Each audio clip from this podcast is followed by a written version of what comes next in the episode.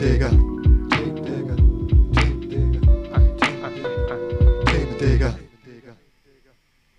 Hallo und herzlich willkommen zu einer neuen Episode der Themendigger.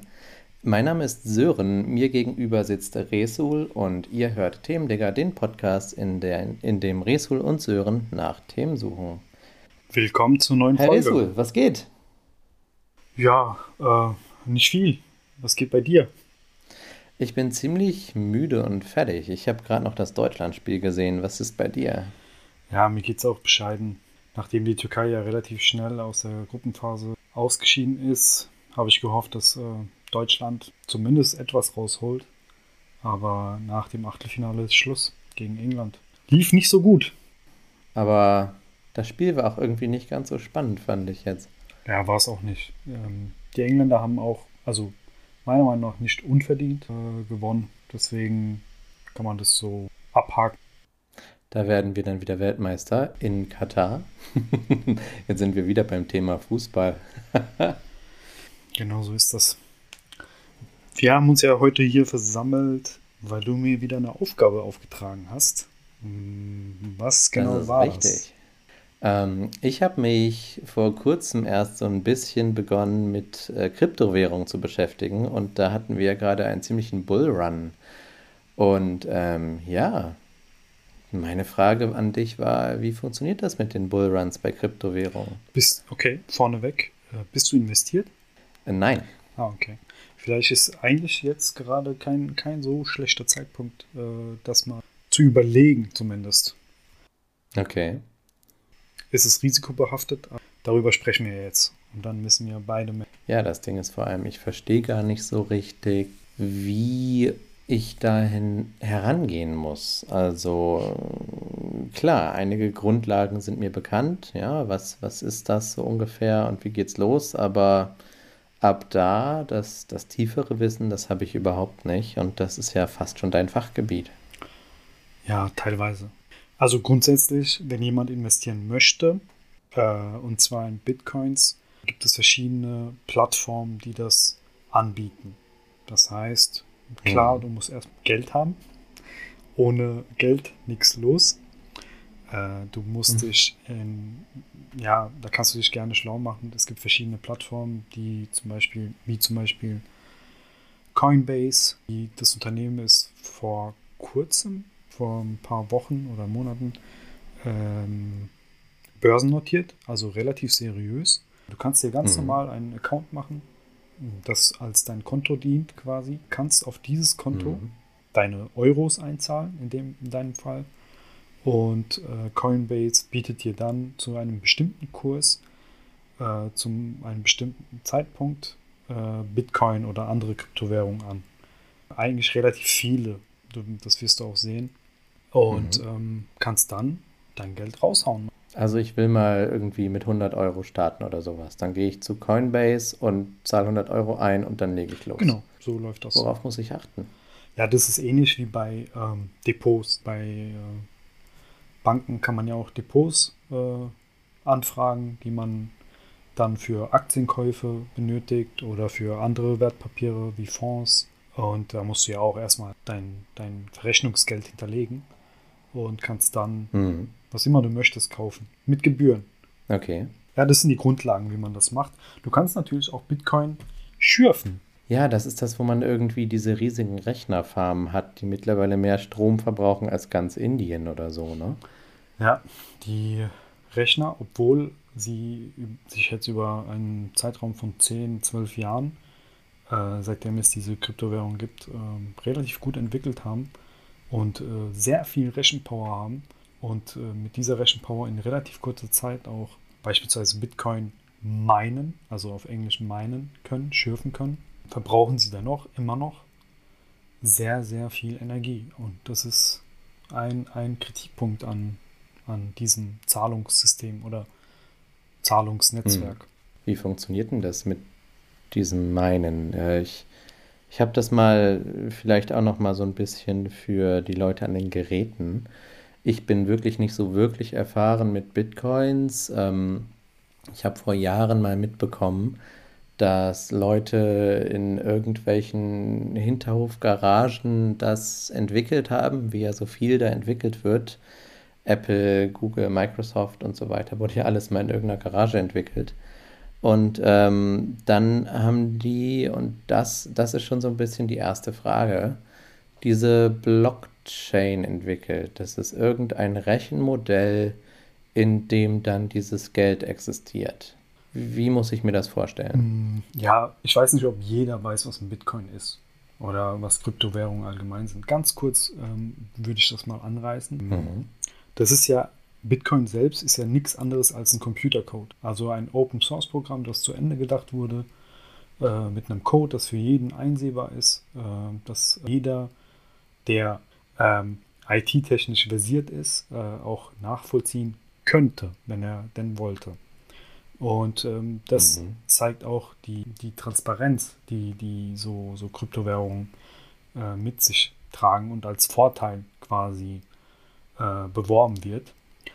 Ähm, Bitcoin ist eben ein Computercode, äh, das dient als Zahlungsmittel in einem dezentralen Netzwerk. Das bedeutet einfach, dass es von Person zu Person übertragbar ist. Ja?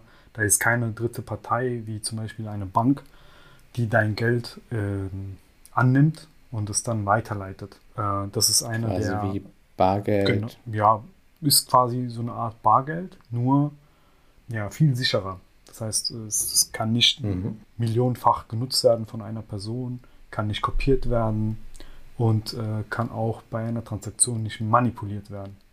Das sind so okay. die Vorteile. Und wie bei Cash oder bei liquiden Mitteln auch, äh, kannst du das natürlich in einen Geldbeutel packen und äh, sicher vor Angriffen schützen. Äh, so so mhm. Geldbeutel, die nennen sich halt äh, Digital Wallets, sind mhm. normalerweise immer passwortgeschützt. Das sind so die Ähnlichkeiten. Aber bevor wir äh, zum Meinen kommen, ein anderer Vorteil ist halt auch, dass du bei Transaktionen mit Bitcoins uneingeschränkt Transaktionen tätigen kannst. Das heißt, die Menge an Geld, die du verschiebst, ist äh, nicht limitiert. Genauso wenig wie Gebühren darauf. Das heißt, das sind, ja, Gebühren spielen eigentlich eine relativ kleine Rolle. Im Gegensatz zu, ähm, ja, nehmen wir mal an, du willst von Euro in irgendeine seltene Währung eine Transaktion tätigen. Dann sind da eben verschiedene Banken im Spiel und die hauen da natürlich ihre Gebühren drauf. Und das schmälert natürlich Soll heißen, deine ich Menge mache sowas wie ich mache sowas wie ich kaufe jetzt südafrikanische heißt das noch Rand? Ja, glaube schon, ja. Und dann zahle ich irgendwie eine Gebühr von ein paar Euro auf 100 Euro oder sowas. Also ich, ich, ich wechsle 100 Euro ein, aber ich bekomme nur Rand im Wert von 95 Euro raus. Ja, genau. So. Es wechselt immer von Währung mhm. zu Währung, je nachdem, welche gängiger ist von Euro auf Dollar ist eigentlich mhm. relativ gering, Gebühren. Ja, aber seltenere Währungen sind natürlich teurer. Mhm. So, zu deinem ja, mit Begeisterung erwarteten Meinen oder Schürfen und die Blockchain. ja. Also, eine Bit also ein Bitcoin selbst entsteht ja eben durch Rechner, die mit ihrer Rechenleistung versuchen, so eine Blockchain zu entcoden. Also eine Blockchain selbst ist kodifiziert okay. oder kodiert und äh, Rechner versucht mit ja, zigfachen Versuchen die Blockchain zu entcoden. Das geht immer nur für eine Blockchain einmal. Das heißt, okay. solange die Hash Rate oder die Hash Function, die äh, beim Minen quasi als Arbeitsnachweis dient, nicht genau die Funktion abbildet, die in der Blockchain erwartet wird, kann keiner diese Blockchain für sich beanspruchen. Das habe ich nicht verstanden. Ja, das geht auch viel zu tief ins Detail. Also sch schlussendlich geht es darum, dass bei einer Transaktion mit Bitcoin, die eben eine Blockchain ja. enthält, worin ja quasi der Wert oder die Transaktion selbst inkludiert ist. Das heißt, in dieser Blockchain sieht man, wer in dem Falle welche ID, ähm, welche Bitcoin bekommt oder welche Wallet. Und ähm, okay, warte, warte kurz. Das heißt jetzt, diese Blockchain muss ich verstehen, simplifiziert als eine lange Reihe Zahlen. Ja, relativ rang. Da sind ganz viele unendliche Zahlen oder so. Hm, Und jetzt habe ich das mit diesem Hash-Wert so verstanden. Ich habe nur einen Teil dieser Zahlen entschlüsselt und dann steht dabei, Sören oder Sörens Brieftasche gehört der Bereich von 1 bis 5 auf dieser langen Liste an Zahlen. Ja, genau. Man nennt das eben eine Hash-Funktion. Also Okay. grundsätzlich ist es so, dass Miner, also die, die Bitcoin schürfen, dafür zuständig sind, dass Bitcoin überhaupt entsteht und auch äh, validiert wird. Ja? Das heißt, jede, Mhm. also diese Miner selbst sind Teil dieses Netzwerks, ähm, dieses Zahlungssystems. Okay. Jede Transaktion ist in Blöcke unterteilt, ist dann quasi die Blockchain. Und Mhm. äh, die Blöcke selbst basieren auf dieser Hash-Funktion und muss eben geknackt werden oder entcodet werden. Ich glaube, das kann ich mir dann so vorstellen. Ja, die, das klingt etwas kompliziert, aber ich glaube, das ist es im Endeffekt gar nicht. Sondern eben, man hat Zugriff auf einen Teil dieser langen Kette und das heißt dann Hash-Funktion und dieser Teil der Kette heißt Block und das ist dann jetzt quasi äh, der Wert, den Bitcoin oder andere Kryptowährungen haben. Mir gehört dann dieser Teil, dieser Block auf dieser langen Kette. So, sobald du Mhm. ähm, diese Blockchain entcodet hast, gehört quasi dir ähm, der Bitcoin oder der Anteil an Bitcoin, der da transferiert wurde. Okay, ich glaube, das habe ich verstanden. damit du sowas überhaupt entcoden kannst, brauchst du eben Rechner. Ne? Dann kommen wir wieder auf diesen äh, Energieverbrauch. Äh, brauchst du eben Rechner, die mit zig Versuchen so, so, so einen Code entcoden wollen. Ja? Es haben sich jetzt in, Mhm. in den letzten Jahren viele neue Hardware-Produkte auf dem Markt etabliert. Früher haben das ganz normale Rechner quasi gemacht, ähm, vor zehn Jahren. Aber heutzutage könntest du mit deinem Laptop, ähm, du könntest immer noch meinen, also schürfen, Bitcoin schürfen, aber es wäre so eine geringe Menge, dass, äh, dass es eben die Kosten überhaupt nicht decken würde, die du dadurch erfahren Mhm. würdest. Jetzt gibt es eben diese ganzen speziellen Hardware auf dem Markt und das, was die an Leistung erbringen, ich kann das, da ich auch nicht so äh, versiert bin in, in dieser Sache, ähm, aber der Vergleich mit normalen PCs ist halt immens. Mit Hm. 1012 Versuchen, um eine Blockchain zu ent entcoden in einer Sekunde, ähm, das ist schon heftig. 1012 Versuche, das zu entkodieren in einer Sekunde. Ja. Und mein Rechner schafft wahrscheinlich nicht mal eine in der Stunde oder sowas. Ja, höchstwahrscheinlich, ja. Okay, okay, okay, okay, verstanden. Ja.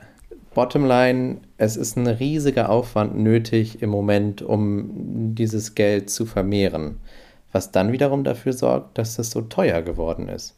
Dass ich nicht mehr für 12 Bitcoins eine Pizza kriege, sondern für 12 Bitcoins ein Haus kaufen kann. Ja, also ist ja immer noch eine Sache von Angebot und Nachfrage. Mhm. Weißt du eigentlich, wie viel Bitcoin im Umlauf sind und wie viele im Umlauf sein können überhaupt? Äh, nein. Das ist eben die, die Krux an dieser Sache. Äh, Bitcoin ist nämlich limitiert. Das heißt, es gibt nicht unendlich viel Bitcoin im Gegensatz zu Fiat-Geld. Fiat-Geld ist die normale Währung, die die äh, Länder nutzen, wie zum Beispiel der Euro. Das heißt Fiat. Ja, genau. Und äh, der Euro ist Was ja. bedeutet das? Das heißt einfach Fiat. Fiat-Währungen sind Währungen, die reguliert sind, Okay. Oh, wie zum Beispiel der Euro. Und der Euro ist ja eigentlich unbegrenzt. Ne? Wenn die EZB irgendwann lustig ist und sagt, ah ja, heute drucke ich ein paar Milliarden Euros, dann kann sie das machen. Ob das inflationstechnisch, Genauso wie es in der Krise passiert ist, genau. ob das inflationstechnisch äh, gut ist, das weiß man dann erst später, Jahre später. Das hatten wir in der Türkei erst vor ein paar Jahrzehnten, wo dann plötzlich alles eine Million Lira kostete und eine Million Lira aber jeder auch in der Tasche hatte. Ja, guter Punkt. Äh, Ich kann mich noch daran daran erinnern, dass ich für, hm, ich glaube, 6 Millionen Lira mal ein Weißbrot gekauft habe. Wow. 6 Ja, genau. Millionen Lira. Das, Ja. Das passiert dann, wenn es eine Rieseninflation gibt und plötzlich das Geld gar nichts mehr wert ist. Ja. Apropos Währung und Wert, wir waren ja dabei, dass, dass der Bitcoin eben limitiert ist. Also äh, es gibt Mhm. nur 21, es gibt die Möglichkeit auf 21 Millionen Bitcoins, die im Umlauf sein können. Nicht mal ganz genau 21 Millionen, sondern es konvergiert gegen 21 Millionen. Sagen wir es mal so.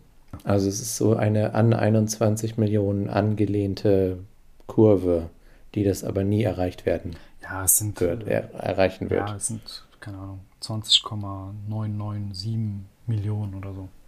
Okay. Ja, und was denkst du, wie viel von diesen Bitcoins im Umlauf sind derzeit? Boah, 80 bis 90 Prozent. Ja, es stimmt. 90% sind im Umlauf. Also 18,7 Millionen sind schon im Umlauf und wurden schon geschürft. Okay, und, und die letzten 2 Millionen sind jetzt halt einfach super, super teuer zu schürfen. Äh, super teuer und auch dauert halt eben auch viel länger, ne? Now, jetzt. Hm. Und ähm, dann gibt es eben halt auch aktuelle News dazu. Äh, China, ist, dass das Land ist, das die meisten Miner beherbergt, hat äh, seit Wochen diese Miner eben im Visier. Und äh, Mining in China ist verboten. Das heißt, Okay. die Rate, mit der Bitcoin entsteht, äh, sinkt natürlich immens, ne? weil China eben ein großes Land im Mining war. Okay, warte. China also hat die meisten Miner, die meisten Leute, die für mehr Bitcoin sorgen, aber da ist es jetzt verboten. Das heißt, im Effekt haben wir noch knappere Währung, was dann die Währung teurer macht, was dann wiederum dafür sorgt, dass ich mir irgendwann für einen Bitcoin ein Haus leisten kann und nicht mehr für zwölf. Es spielen ja immer noch andere Faktoren auch eine Rolle. Das heißt, Okay. ähm, dann gibt es die Geschichte mit den Brüdern in Südafrika zum Beispiel. Mehrere, ich glaube, 1000 Bitcoins irgendwie äh, verschwinden lassen haben. Äh, man weiß nicht, wo die sind oder was sie damit gemacht haben, weil sie so eine Plattform geführt haben, die eben unseriös war oder ist und die offline gegangen ist. Und jetzt weiß keiner, wer, wer, wer diese hat. Das ist eben eine andere Geschichte. Die gehörten aber anderen Leuten, diese Klar, Bitcoins? ist Oder? eine Plattform gewesen und da haben Leute Bitcoin gekauft mit äh, normaler Währung, mit ihrer Währung. Und äh, Mhm. die Plattform ist einfach offline gegangen von heute auf morgen und die Brüder sind verschwunden, die diese Plattform gegründet hatten. Kennt man den Namen dieser Brüder? Ähm, ja, eigentlich schon. Google sollte da auf jeden Fall helfen. In der Türkei ist Gleiches passiert. Lass mich das für dich googeln, Digga. In der Türkei ist Gleiches passiert. Da ist auch einer so eine Plattform geführt hat, äh, einfach verschwunden und die Plattform ist einfach offline gegangen. Die über 2 Milliarden Bitcoin wert oder Kryptowährung wert ist, ja, verschwunden. Zwei Milliarden dann aber in Euro oder Dollar. Wahrscheinlich Dollar, ja. Okay. Und wenn das verschwindet, dann ist es ja nicht raus aus dieser Blockchain, sondern dann weiß man nur nicht mehr, wer hat jetzt den Zugang dazu. Ja, genau. genau. Mhm. Weißt du, welche Länder oder was denkst du, welche Länder am meisten in Bitcoin investiert sind? Wenn du jetzt sagst, dass China das verboten hat, das wäre jetzt mein erster Tipp gewesen, aber dann sage ich, es ist nicht China. Ich habe absolut keine Ahnung, aber dann würde ich mal sagen, die USA. China ist Nummer 4. Ach, China hat doch viel Kryptowährung, obwohl die das verboten haben. Die haben nur das Meinen verboten. Der Besitz an sich ist ja nicht verboten. Ah, okay. Und dann, dann ist der meiste Besitz in den USA und dann vermute ich, geht es halt weiter mit sowas wie Kanada, Russland, Deutschland, England. Ja, fast. Also Russland ist Nummer 2 und dritte Nation mit der meisten Menge an investiertem Geld in Bitcoin ist Nigeria. Nigeria. Spannend. Eins der bevölkerungsreichsten, wenn nicht das bevölkerungsreichste Land Afrikas mit einer ziemlich boomenden Filmwirtschaft und stark investiert in Bitcoins. Ja, Nigeria ist relativ stark investiert, aber auch UK. Okay. Ja, wie du siehst, die Bewunderung für Bitcoin ist überall präsent. Also von den USA Mhm. über Russland, über China bis Nigeria. Viele Länder sind auf, auf diesen Hype oder auch Zukunftstechnologie, wie man das eben sehen möchte, aufgestiegen. Und das hat teilweise eben seinen Grund, weil Bitcoin eben weltweit nutzbar ist. Also ein Bitcoin hier ist genauso ein Bitcoin wie in Japan und du kannst es einfach austauschen. Äh, musst nicht den Mhm. Umweg über Banken gehen, zum Beispiel. ist relativ transparent. Das heißt, äh, so ein Bitcoin hat eben in dieser Blockchain auch ein Ledger, also so ein, so ein Zahlungsbuch quasi, wo du eben sehen kannst, wer was wann bekommen hat, obwohl die ID selbst immer noch anonym ist. Okay, da steht also nicht drin, dieser Bitcoin hat von Montag bis Dienstag Sören gehört und von Dienstag bis Mittwoch Resul, sondern da steht dann drin, die Nummer 73.42851 ABC hatte ihn Montag und Dienstag hatte ihn die Nummer 125119BDX. Ja, genau. Okay. Ja, und weißt du, wann die erste Transaktion mit Bitcoin getätigt wurde? Also wo ein Mensch quasi mit Bitcoin eine Ware oder eine Dienstleistung erworben hat. Weißt du, wann das passiert ist? Ich weiß nicht wann, das muss vor 10 bis 15 Jahren gewesen sein, aber ich habe mal irgendwo gelesen, dass damit für Unsummen eine Pizza gekauft wurde. ja, also der 22. Mai wird auch Pizza Day genannt, weil an diesem Tag vor ja, genau 10 Jahren, glaube ich, 10 oder 9 Jahren, äh, hat ein US-Amerikaner für 10.000 Bitcoin zwei Pizzen gekauft. Zwei Pizzen für 10.000 Bitcoin. Stell dir vor, er hätte jetzt 10.000 Bitcoin bei einem Wert von Und ja, 30.000 Euro. Wie viel sind das? 30.000 mal 10.000? Die Rechenaufgabe überlasse ich dir. Drei Milliarden, oder? Drei Milliarden, ja. Ja, der wäre äh, um zwei Pizzen ärmer, aber äh, sonst sehr viel besser dran, würde ich sagen. Wie findest du die Entwicklung? Ich finde die Entwicklung eben schon zukunftsträchtig. Gleichzeitig empfinde ich diese, ja, noch ist es ja nicht reguliert. Ich empfinde, es würde der, der Sache gut tun, wenn sich, sagen wir mal, supranationale Gemeinschaften wie zum Beispiel die G20 oder so, die größten Wirtschaftsländer, darauf einigen könnten, wie sie diese Währungen, Kryptowährungen regulieren. Weil schlussendlich. Ich dachte, dass das nicht reguliert ist, ist gerade ähm, das Positive daran. Ja, ja, aber diese ganze Spekulation, äh, diese Volatilität, die kommt ja daher, dass es eben nicht reguliert ist. Und auf diese Volatilität zu setzen, ist, ist meiner Meinung nach gefährlich für Privatpersonen, für die kleinen Leute. Also sollte ich tatsächlich nicht meine 100 Euro investieren. Also für Spekulation solltest, könntest du das, meiner Meinung nach. Aber für lang, langfristiges Investment würde ich vielleicht, obwohl 100 Euro, wahrscheinlich bist du da jetzt nicht unbedingt täglich angewiesen, größeres Geld zum Beispiel, die Menschen investieren möchten, um zukünftig ihr Kapital zu vergrößern, zu steigern, sehe ich da eher großes Risiko. Okay. Es liegt eben daran, dass es äh, immer noch von, ja, immer noch illegale Geschäfte damit gemacht werden. Ja, daher kennt, also so habe ich Bitcoin ja überhaupt erst kennengelernt. Äh, als quasi die Möglichkeit, wie man im Darknet Waffen und Drogen genau. und sonst was kaufen kann. Genau. Und dafür wurde Bitcoin benutzt, eben weil es ja nicht verfolgt werden kann, weil da nie drin steht, Resul kauft diese Panzerfaust oder Sören kauft dieses Kilo Kokain oder sowas in der Art, sondern da stehen nur Nummern drin und ähm, niemand weiß nachher, wer wann was für was gekauft hat. Und äh, deswegen ist ja diese Kryptowährung irgendwie so in meinen Erfahrungshorizont gekommen. Auf der einen Seite die Pizza, auf der anderen Seite alle illegalen Geschäfte und dann plötzlich war es so viel wert, dass man damit auch riesige Gewinne machen kann und dass die Währung als Währung interessant wurde und nicht eben um Waffen zu kaufen. Hochgradig interessant. Mal andersrum, als Privatperson. Mit meinen 100 Euro, ich sage einfach mal nur 100 Euro, kann ich jetzt reingehen und kurzfristig 200 Euro daraus machen? Oder ist es wahrscheinlicher, dass ich kurzfristig 5 Euro daraus mache? Beides. Aber. Beides. Ich meine, stell dir vor, du hättest ähm, das Allzeithoch von Bitcoin war am 14.04.2021. Da hatte ein Bitcoin ja.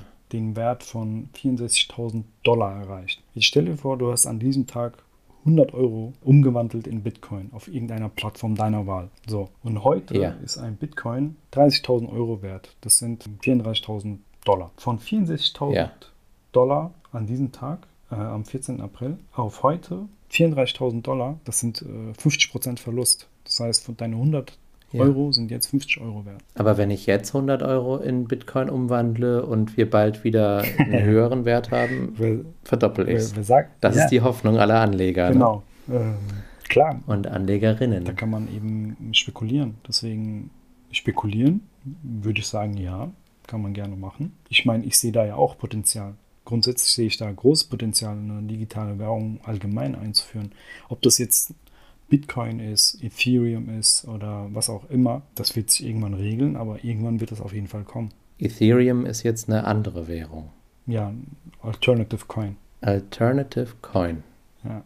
In dem Sinne, man, man versteht jetzt im Kryptowährungsbereich den Bitcoin als die große Kryptowährung und alles andere als Alternativen dazu? Ja, oder quasi. warum heißt das jetzt alternativer Ja, Coin? genau. Es gibt ähm, Bitcoin und dann die Altcoins wie Cardano, Polkadot, Tether, ja, einige Das habe ich alles noch nicht gehört. Ripple. Ripple habe ich mal gehört. Ja. Ich habe, was habe ich denn gehört? Ich habe Bitcoin gehört, ich habe Ethereum gehört, ich habe Ripple gehört und ich habe irgendwie Litecoin heißt das, glaube ich. Ja. Und was ich total toll finde, den Doggycoin.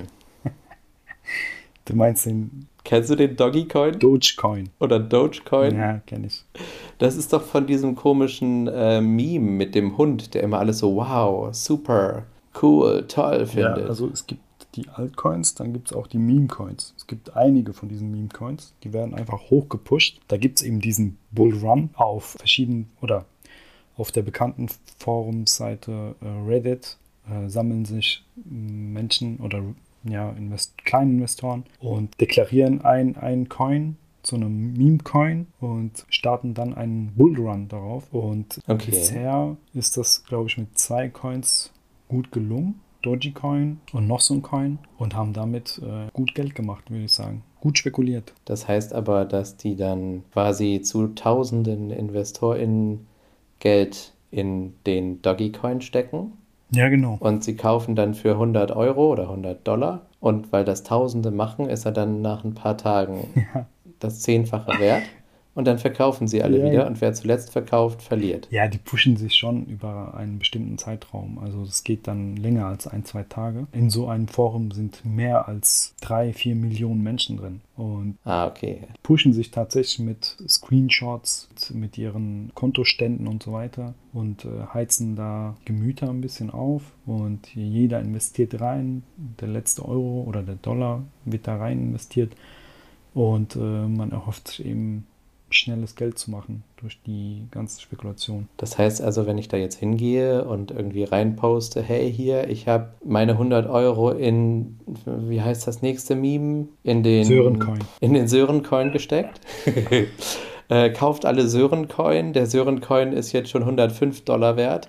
Mal sehen, ob er morgen 110 Dollar erreicht. Wie sieht's aus? Kauft, kauft, kauft. Und dann gehst du da rein und sagst, yeah, ich habe auch 100 Dollar reingesteckt in den Sörencoin. Äh, lass mal richtig viel Kohle machen. Und dann kommen noch 5 Millionen andere und stecken ihre 100 Dollar da rein und plötzlich habe ich 10.000 Dollar. Ja, genau so ist das. Ich habe aber Weil den Eindruck, ähm, dass da schon Com- Communities am Werk sind. Das heißt, einer geht rein und äh, postet was, dann sind da mehrere, die hinterherkommen und ihm Recht geben und dann mitmachen. Und so wird versucht, die große Menge an Un Unbeteiligten äh, mit ins Boot zu nehmen. Und äh, das gelingt bei einigen Wertpapieren oder eben Meme-Coins. Aber ob das bei allen Hm. gelingt, äh, wage ich eher zu bezweifeln. Okay. Vor allen Dingen glaube ich nicht, dass es irgendeiner einfach so machen kann, also die Leute aufwiegeln kann. Es sei denn, man heißt Elon Musk und äh, macht mit einem Tweet den Bitcoin groß oder klein. Ja, Wie ist das eigentlich gewesen? Ich meine, der letzte, das hat mich ja eigentlich so ein bisschen getriggert auf dieses Thema.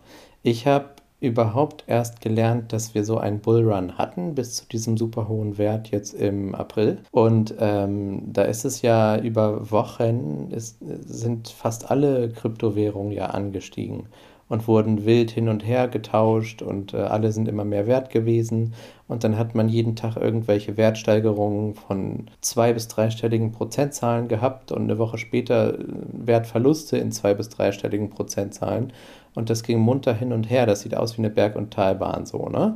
Und viel davon hatte irgendwie mit Elon Musk hat irgendwas gepostet zu tun. So habe ich das verstanden. Was dann aber auch dafür gesorgt hat, dass ich angefangen habe, mich dafür zu interessieren und trotzdem jetzt die Hälfte von dem noch verstehen muss, was du mir erzählt hast. Aber wie mache ich denn daraus jetzt oder damit selbst mehr Geld? Oder ja, wie, wie, wie verstehe ich das mit meinen. Ich will immer wieder darauf zurückkommen. Wie verstehe ich das jetzt mit meinen 100 Euro? Sören, das wurde jetzt breit diskutiert.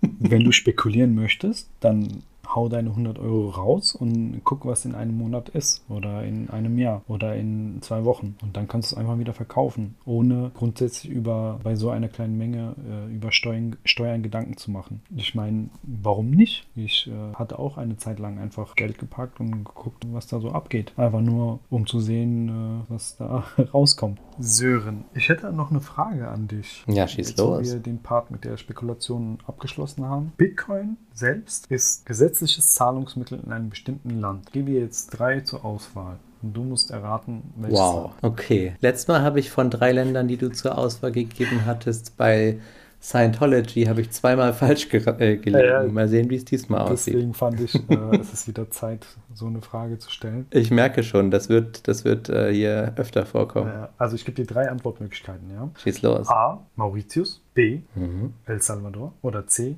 Mhm. Usbekistan. El Salvador. Du hast die Nachrichten gelesen. Ich habe das irgendwo gehört. Bitcoin Ich habe das irgendwo gehört. Ein gesetzliches Zahlungsmittel in El Salvador. Warum ist das so? So weit sind wir schon. Ich kann es diesem Land gar nicht übel nehmen. Man will den Hype einfach mitnehmen. Das heißt, man will Menschen dazu bringen, in El Salvador mit Bitcoin zu bezahlen. Und grundsätzlich denke ich, dass äh, Verantwortliche dort darauf setzen, dass Bitcoin weiter steigen wird, worauf ja viele setzen, generell gesprochen, äh, somit quasi Devisen ins Land bringen. Wird es denn dann ein einziges Zahlungsmittel sein? Also geht man da jetzt äh, immer mit einer Bitcoin-Wallet zum Bäcker und kauft sich für 0,000000123 Bitcoin zwei Brote? Oder wie muss ich mir Du das vorstellen? Normale Fiat-Währung, die in Salvador gültig ist. Und äh, daneben Aha. eben Bitcoin als, als Zahlungsmittel. Natürlich nur dort, wo es auch Okay. akzeptiert werden kann. Ne? Du brauchst da auch natürlich Programme für, um Bitcoin zu transferieren oder die Software. Ich sag's euch, Leute, kauft euch lieber keine Pizzen mit Bitcoin. Legt es irgendwie vernünftig an. Und kauft euch auch keine Drogen und keine Waffen, bitte. Ja. Ernsthaft. Pizza? Weißt du, was noch so eine witzige Geschichte ist äh, zu Bitcoin? Nee, schieß los. Stell dir vor, du bezahlst die ganze Zeit oder du hast einen super Laden, der läuft, läuft, läuft in El Salvador. Die Leute bezahlen mit Bitcoin Mhm. und du hast die Bitcoin schön in deiner Wallet geparkt. Mit einem Ja. Passwort natürlich, den nur du kennst. Warte mal. Was, was ich weiß, es gibt verschiedene Arten eines Bitcoin-Wallets. Das kann einmal irgendwas Digitales in der Cloud sein, sowas so ein bisschen wie Online-Banking, wo ich dann einen Zugang habe mit dieser Passwortkombination. Das sind dann irgendwie acht oder zehn Wörter oder sowas. Sowas wie blau, gelb, grün, Auto, Haus, Katze, Maus. Ja. Und wenn ich das weiß, habe ich Zugriff auf meine 0,5 Bitcoins oder was auch immer ich Ja. da habe. Das ist quasi dein Geldbeutel. Gibt auch irgendwie so Taschenrechner, wo ich das eingeben kann oder so. Das habe ich noch nicht ganz verstanden. Nee, du hast auch, Und das habe ich jetzt. du, du hast auch so USB-Sticks, die als Ledger dienen. Das heißt, du kannst da ganz normale Hardware, die du als Wallet nutzen kannst, also als dein Geldbeutel. Du steckst es an, packst da, packst da deine Bitcoin, äh, ist äh, kodiert und packst es wieder weg. Also es ist wirklich tatsächlich Mhm. was Greifbares. Du hast es in der Hand. Okay, und dann habe ich das aber auch nur da. Ja, genau. Jetzt geht mir der USB-Stick kaputt. Ja, musst schon gucken, dass es nicht kaputt geht. Oder irgendwelche südafrikanischen Brüder klauen meine. Nee, deine, in deine Zugänge. Deine, nee, die Zugänge selbst kannst, kennst ja nur du. Oder du teilst dein Passwort, so. dann kennen natürlich andere. Das heißt also nicht das Passwort verraten, klar. Ja. Aber wenn du es in so einer Cloud äh, von so einer Plattform speicherst oder parkst, ähm, ja, dann siehst du ja, was passieren kann. Wenn so eine Plattform offline geht, ist es vorbei. Ja, das ist halt das Problem daran, dass das nicht reguliert ist. Ne? Ja. Das ist ja mal einem Deutschen in den USA passiert. Das war relativ, es wurde relativ bekannt in, der, in den äh, Medien. Der hat seine Bitcoin, schon vor Jahren hat er da investiert, äh, bevor Bitcoin so einen Hype erlebt hat. Und weiß gar nicht, wie viel er hatte. Angeblich soll, soll er 200, also Bitcoin im Wert von 220 Millionen Dollar haben zu dem Zeitpunkt. Das war Anfang des Jahres ungefähr. Stell dir vor, Okay. das ist ja noch weiter gestiegen. Und äh, der hat 220 Millionen umgerechnet in Dollar an Bitcoin in seiner Wallet gehabt und hat sein Passwort vergessen. Oder das Stück Papier, das, äh, worauf er sein Passwort geschrieben hat, hat er verloren. Und seitdem kommt er da nicht mehr rein.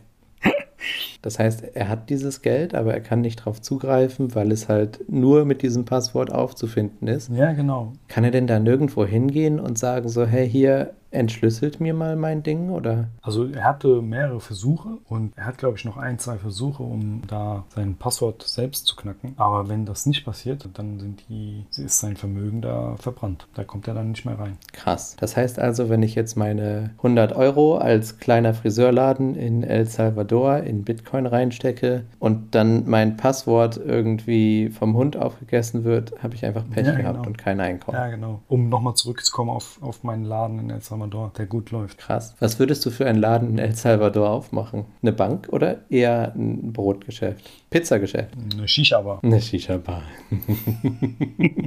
Sehr schön. Ja.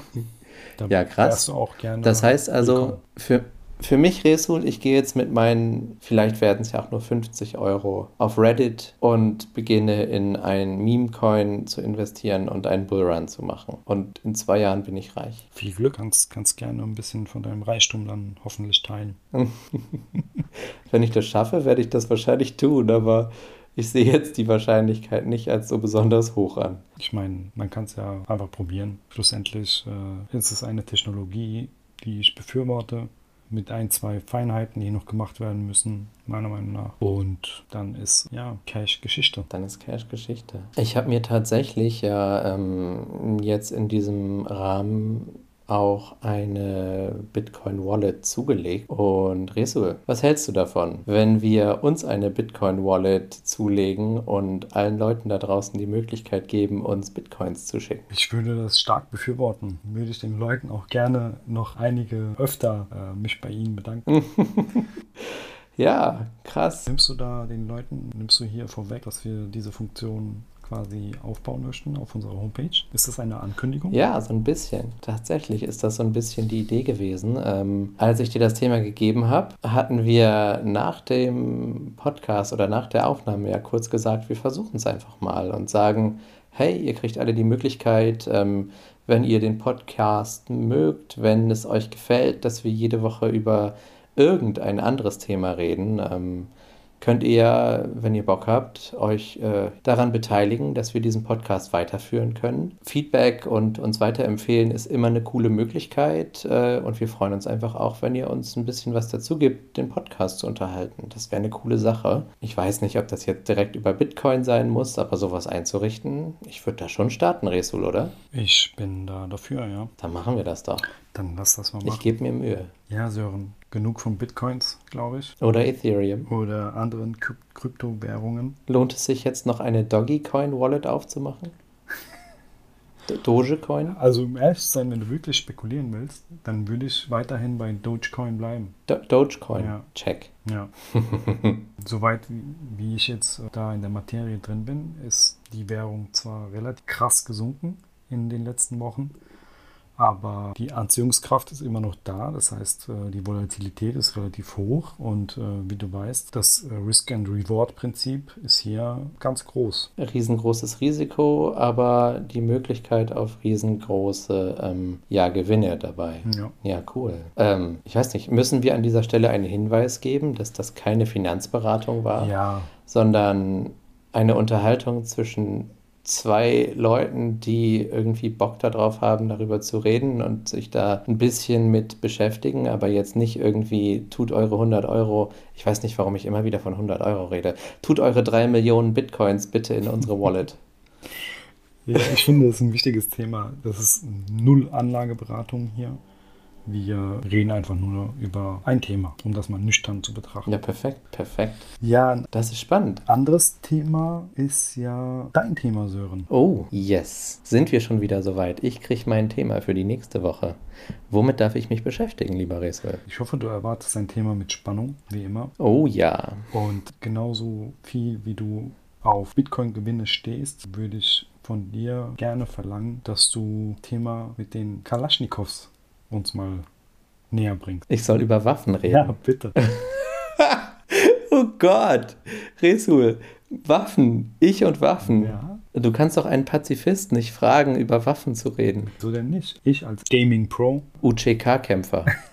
als ich die ganzen Ego-Shooter gespielt habe, war, war die Kalaschnikow, die AK-47, meine, meine Lieblingswaffe. Mit der UMP-45. Steile Vorlage. Und äh, zur, zur Kalaschnikow gibt es einiges zu sagen und einiges ist sehr interessant. Ich denke, es wird ein schönes Thema. Spoiler Alert an alle Geräte da draußen. Ich weiß zwar, dass das eine Waffe ist, aber da hört es fast schon auf. Beziehungsweise ist es nicht sogar, wir gucken mal. Ich werde darüber was in Erfahrung bringen. Und ich werde hoffentlich mehr zu erzählen haben als ein Wikipedia-Artikel dazu.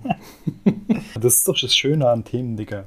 Stell dir vor, wir sind vom, vom Aralsee über WM in Katar, über die Frauenquote, bis, bis Scientology nach, zu, zu den Bitcoins gekommen und jetzt die Kalaschnikow. Äh, wir decken, decken einiges ab. Aber damit kommen wir auch wieder äh, in den Bereich der Sowjetunion zurück. Wir ziehen unsere Kreise, Resul. Danke für dieses Thema. gerne, gerne. Ja, vielleicht könnt ihr es ja schon schaffen, mir innerhalb der nächsten Tage zu dem Thema schon mal ein paar Ideen zu schicken wie ich äh, da überhaupt einsteigen soll, denn das ist was, wo ich null Ahnung zu habe. Wo ihr das am besten macht, Resul? Ja, liebe Leute, ähm, ihr wisst, wir sind auf allen sozialen Netzwerken erreichbar. Schaut gerne bei also uns. Also auf allen drei, wo wir uns angemeldet haben. Alle wichtigen sozialen Netzwerken verfügbar. Schaut gerne bei uns auf der Facebook-Seite vorbei, äh, unserer Twitter-Seite gibt es immer Updates zu unseren Folgen und auch auf Instagram teilen wir Updates. Und ihr könnt uns erreichen mit euren Feedbacks, eurer Kritik, eurem Lob äh, unter sören.themenliga.eu und äh, resul.themenliga.eu.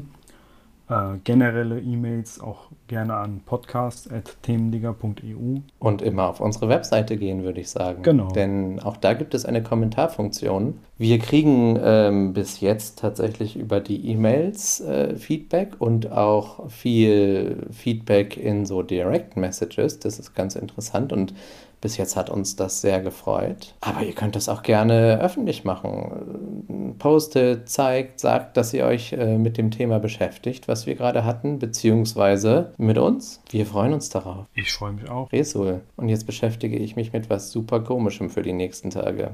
Etwas, was äh, Geschichte mitgeschrieben hat. Viel Spaß damit, Sören. Eine Herausforderung. Danke dir. Und euch da draußen einen wunderschönen Abend oder Morgen oder Mittag oder wann immer ihr uns gehört habt. Und ähm, genießt das folgende Outro. Ciao, ciao. Ciao. Themen, Digga. Ha. Themen, Digga. Themen, Digga. Themen, Digga. Themen, Digga. Themen, Digga.